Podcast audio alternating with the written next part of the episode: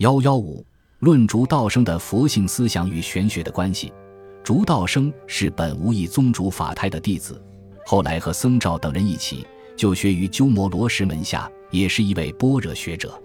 但他和慧远一样，不满足于般若性空的教义，终年在庐山从僧伽提婆学习说一切有部的阿毗昙学。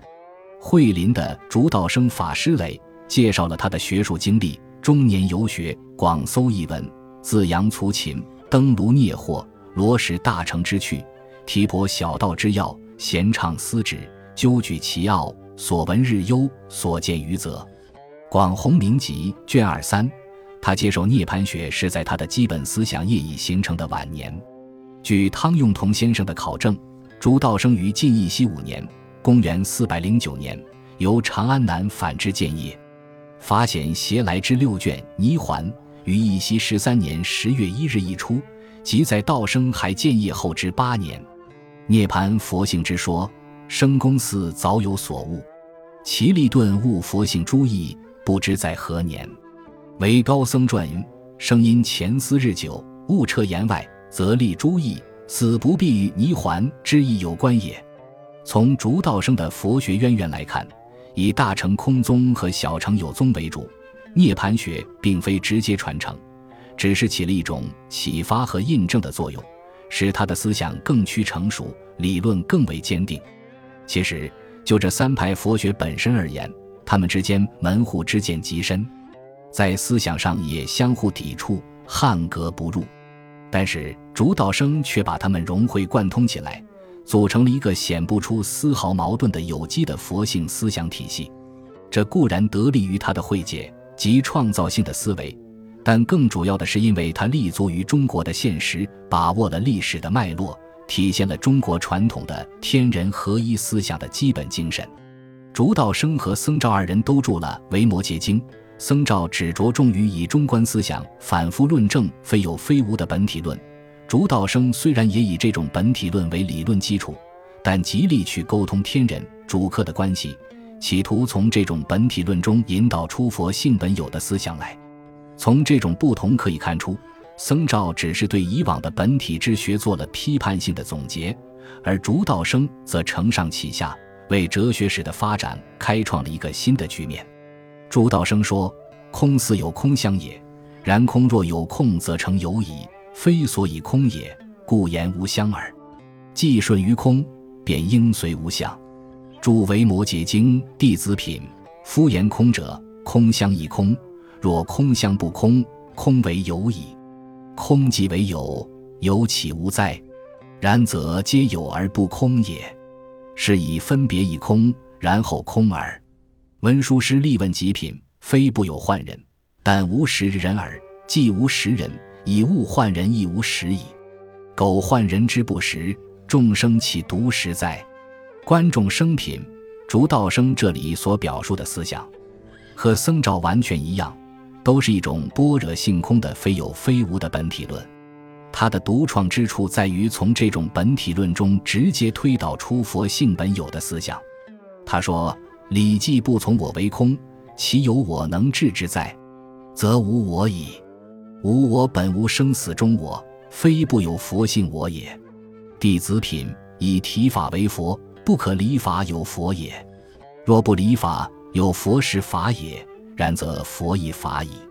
入不二法门品，夫大成之物，本不尽舍生死远更求之也。思谓在生死事中，即用其实为物矣。苟在其事而变其实为物实者，岂非佛之萌芽起于生死事哉？福道品。竺道生认为，作为真如本体的理是不空的，佛性我是实有的。他把体法为佛及体认本体的问题提到重要地位，并且指出成佛的途径不能脱离现实生活的生死之事，精神境界不在现实生活之外，而就在现实生活之中。这种思想和大乘空宗的那种虚无主义根本不同，而和玄学的那种世俗精神是十分接近的。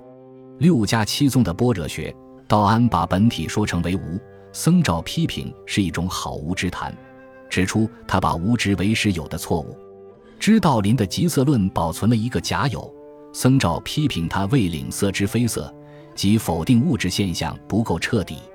至于道一所说的心神由真不空是第一义，从正统的般若空宗的角度看来，更是经不起驳斥。但是六家七宗的这些异端思想，恰恰体现了玄学的世俗精神。如果说僧肇对六家七宗做了批判性的总结，是否定了他们的异端思想，把般若学挪到正统的轨道上，那么主导生正好相反，完全肯定了他们的异端思想。做了另一种综合性的总结，从而又扭转了般若学的发展方向。其实，所谓异端是相对而言的。在中国佛学史上，那些背离印度经典原意的异端思想，更有中国的特色，更为中国人所喜见乐闻，生命力也更强大，也更有可能融汇到中国的传统思想中来，形成为正统。中国的传统思想习惯于肯定物质现象和精神现象的存在，习惯于把主客、天人都认为实有。玄学所追求的精神境界也不是脱离现实生活的。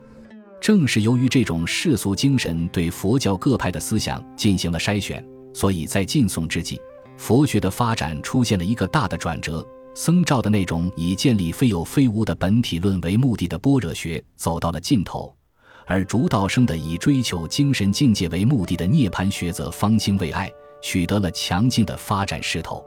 竺道生描述真如本体，用了许多佛教术语，也用了大量中国传统思想的名词，如本即性善、道理自然等等。竺道生把重点放在体认本体的问题上，体认到本体叫做的本归即观理的性穷理，乃睹穷理尽性，明和自然。由此而达到的精神境界，用佛教术语说是涅槃，其实这也就是中国传统思想中的天人合一、主客合一，也就是玄学中的所谓体无明本明佛。追求这种精神境界，不是一个抽象的哲学思辨的问题，而是一个和现实生活紧密相连的实践问题。竺道生在这个问题上发表了许多创建，为中国佛学的世俗化奠定了理论基础。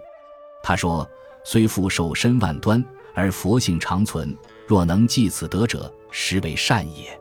若佛性不可得断，便极有利用，而亲在人体，理应可见，何故不自现也？体法为佛，法即佛矣。当理者是佛，乖则凡夫。于佛皆成真实，于凡皆成俗谛也。或者皆以所获为实，名是谛也。虽云是谛。实不遂意，过是第一义耳。若是地即第一义者，唯有第一义，无是地也。大般涅盘经几解：夫国土者，是众生封疆之域，其中无秽，谓之为净；无秽为无，封疆为有。有生于祸，无生于解。其解若成，其祸方尽。诸维摩诘经。竺道生的这些思想，极大地满足了当时的清谈名士的精神要求。清谈名士数百年来一直在热心讨论明教和自然的关系，其目的就是希望在不舍弃现实的礼法制度的前提下，获得一种自由超脱的精神境界。我们可以把郭象的思想来和竺道生来比较一下。如果撇开佛教术语，二者的基本精神是十分接近的。郭象说。夫圣人虽在庙堂之上，然其心无异于山林之中，是乞食之哉？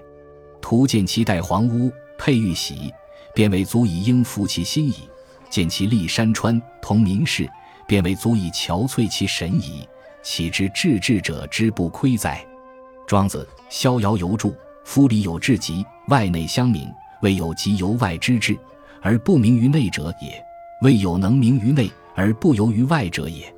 故圣人常由外以明内，无心以顺有，故虽终日践行而神气无变，俯仰万机而淡然自若。大宗师著，竺道生把获得最高精神境界的人叫做佛，郭象则称之为圣人。郭象把方内与方外、自然与明教看作是同一的，竺道生则把真谛与俗谛、净土与秽土说成是一回事。无论是成佛或作圣。都不必脱离现实生活，而且也必须以现实生活为根基。关键只在于提高思想觉悟，体认到本体。郭象认为，圣人虽在庙堂之上，其心无异于山林之中。竺道生则说：“虽同在俗地之中，于佛皆成真实，于凡皆成俗地。”在这些基本点上，佛玄两家的思想可以说是完全合流了。前面说过，竺道生的顿悟成佛的思想是心性论的重点所在。是把本体论的探讨转移到心性的研究上的一个关键性的思想。这个思想在当时刚一提出，就立刻受到了清谈名士谢灵运的高度赞赏，誉之为一种新论。谢灵运认为，这个新论是竺道生取孔世之所长，取二世之所短，综合概括出来的。这也就是说，竺道生的这个创新的思想是佛玄合流的产物。他说。同游诸道人，并业心神道，求解言外。余枕及物寡，颇多暇日，聊身由来之意，数定求宗之物。世事之论，圣道虽远，积学能治，累尽渐生，方应见物。孔氏之论，圣道既妙，虽言代数，体无见周，理归一己。有心论道士，以为既简微妙，不容阶级，积学无限。何为自觉？今取世事之见物而取其能治；取孔氏之代数而取其意己。意己意见物，能治非代数。故理之所去，虽合各取，然其理孔是矣。余为二谈旧物之言，道家之唱，得意之说，敢以折中自许。切谓心论为然。广弘明集卷二十，与诸道人辩宗论。当时和谢灵运交友的人，包括佛教学者和清谈名士，都在业心神道、求解言外，探索如何体认本体的问题。这确乎是时代的风尚。但是，关于体认本体的方法和步骤问题，无论是玄学或佛教，都没有很好的解决。谢灵运所说“孔氏之论”，指的其实是玄学。从王弼开始。玄学就一直在发挥体无见周、理归意气的思想，认为本体为一而不可分，只有用直观体验的方法才能做到主客合一，体认到本体。通常的那种机学认知则只能认识现象而无从接近本体。但是玄学把体认本体的标准树得高不可攀，认为只有孔子一个人才达到了，连老子、庄子都够不上。玄学的这个思想。政治的意义大于哲学的意义。当时主要是为了抬高儒家的地位，有意把孔子摆在老庄之上。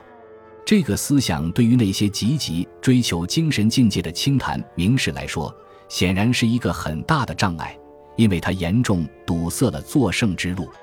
从佛教方面来说，成佛之路是不能堵塞的，否则就失去了吸引力，也无法从事宗教修行了。